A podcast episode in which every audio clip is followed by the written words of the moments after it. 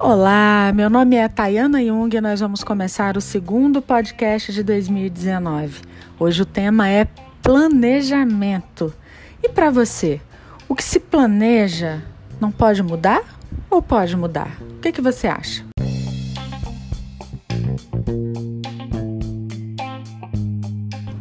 Eu vou começar dizendo que tudo muda o tempo todo do mundo, como já dizia Lulu Santos.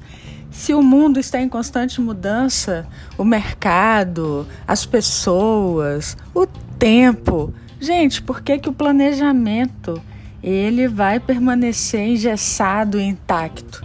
Então, é, essa é um, esse é um mito né, que todo mundo tem aí, que planejamento não pode mudar, não pode mexer, ou então eu vou fazer planejamento porque se sempre muda e coisa e tal. É, sinceramente, é, o planejamento ele tem um papel é, que permite estabelecer a direção, né, que a gente precisa seguir é, e, e, visa, né, ter um melhor grau de interação com o ambiente. O que, que significa ter uma melhor interação com o ambiente?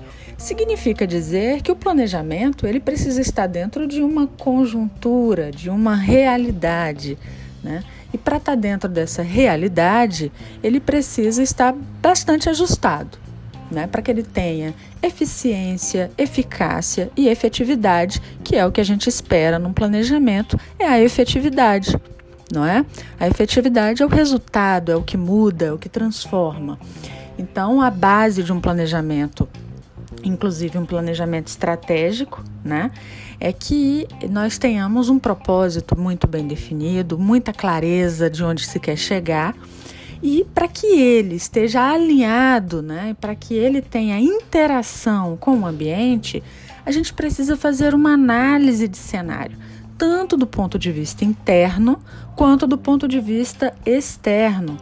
Essa análise de cenário, ela vai tratar de pontos fortes, né? De pontos fracos. Isso que está relacionado a mim, a minha organização, né? Esse, esse ponto forte, esse ponto fraco, ele está no âmbito do, da análise do ambiente interno.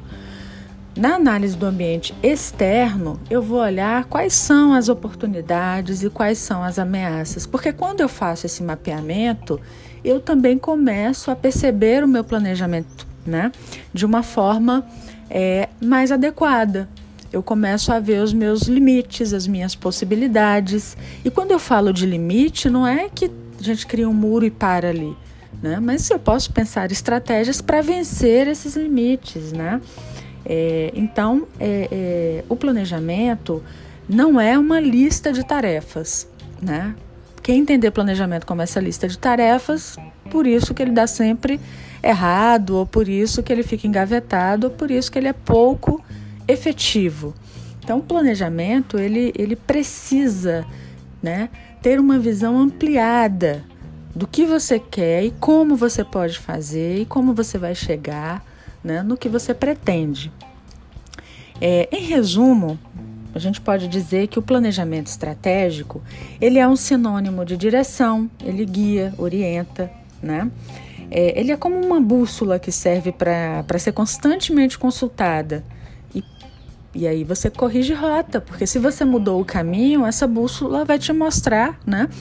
É, onde você está, o quanto você está perto ou longe do que você deseja e o quanto ele pode ser alterado, sim, né? É, ele também, o planejamento, é um padrão que permite manter a coerência. A gente, né, quando a gente tem um, uma, um planejamento, a gente tem uma coerência para onde a gente quer ir, como a gente quer chegar. Ele é um posicionamento, porque você é, você, você se posiciona, né? Você se define, você está ali colocando por que essa, esse caminho e não outro, né? Por que essa decisão e não outra? Porque você fez um estudo, porque o seu planejamento está embasado para que você é, tenha determinada é, posição, né? Para que você tenha determinada opção, e ele é perspectiva, que é uma das partes que eu adoro no planejamento, porque ele me dá uma visão de futuro. ele me permite a minha visão de futuro porque é o projeto onde eu quero estar. E aí eu faço né, todo esse estudo que a gente está falando agora para me mostrar como chegar aonde eu quero chegar. É, quando eu falei das forças, fraquezas, oportunidades e ameaças, é, o nome dessa ferramenta né, é a matriz de SWOT, e aqui no Brasil a gente chama de FOFA, que é um recurso é, básico para ações de planejamento para análise de cenário, tá? Então, só para não perder aí essa informação. Eu, eu tenho uma frase do Amir Klink, que foi um navegador brasileiro, ele fez uma travessia do Atlântico Sul em um barco a remo. Então vocês imaginam o que é fazer uma travessia do Atlântico Sul num barco a remo. Se esse navegador, esse remador, ele não fizer um bom planejamento, ele não vai dar conta desse percurso. Né? Ele não vai dar conta por vários motivos. A gente pode falar desde a, a, capacidade física, como a questões de intervenção do tempo, como a questão de alimentação, enfim, né? Como as culturas dos diferentes lugares que ele vai chegar, é, é, a topografia disso, né? Enfim, pontos de, de que ele possa precisar de apoio. Então, o Amir, ele, ele planejou 720 dias para executar 109 dias de remada. Percebe a importância do planejamento, né? É, é, por exemplo, os, os japoneses, eles planejam, eles chegam a planejar uma obra de 80 a 90% para executar de 20 a 10%. Então, o maior tempo é o de planejamento. Nós temos a tendência de fazer ao contrário, a gente executa, executa, executa, né? E, é, e planeja muito pouco. E isso representa o quê? Né?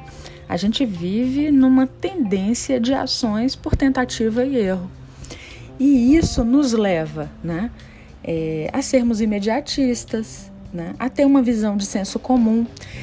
Ter uma visão de senso comum é uma visão que é a visão do outro, né? O que é bom para o outro não necessariamente é bom para a gente. Então, muito cuidado com isso. Tem a questão da, de ser reativo, né? De, de, ter respostas reativas, de ter decisões, de opções de caminhos né? pela reação. A reação está embutida de muita emoção, ela não está no estratégico. O planejamento ele, né, é uma consulta para que a gente não caia aí nesses nesses pormenores né, das descobertas ocasionais, se eu não faço uma boa análise desses ambientes, né, eu vou ter muita descoberta ocasional. E o que, que isso pode representar para mim? Então, é, o planejamento estratégico é, na verdade, uma construção do seu próprio futuro. Então, vamos construir melhor né, as nossas perspectivas de futuro com planejamentos adequados e que nos ajudem de fato a percorrer melhor o nosso caminho. Bem, eu paro por aqui, espero que você tenha é, gostado e que tenha né, contribuído aí essa reflexão, porque para mim sempre é muito bom essa troca com você. Temos aí uma sequência é, que podemos prosseguir para falar de planejamento e do que está por trás, do lado e junto com o planejamento. E nos próximos podcasts a gente vai falar um pouco mais sobre isso. É, eu, como sempre, lembro a você que você pode também consultar o blog www.tayanajung.com.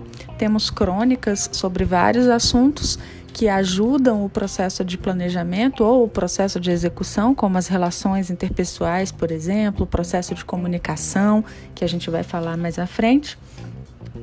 Também temos o nosso Spotify com uma playlist super bacana chamada Papos e Ideias, que você também pode ouvir, é um mimo, é um mimo do blog, é um meu mimo para você e para mim também, porque eu adoro ouvi-la. E a gente se encontra no próximo podcast para falar um pouco mais aí sobre os desdobramentos do planejamento. Um abraço e até a próxima.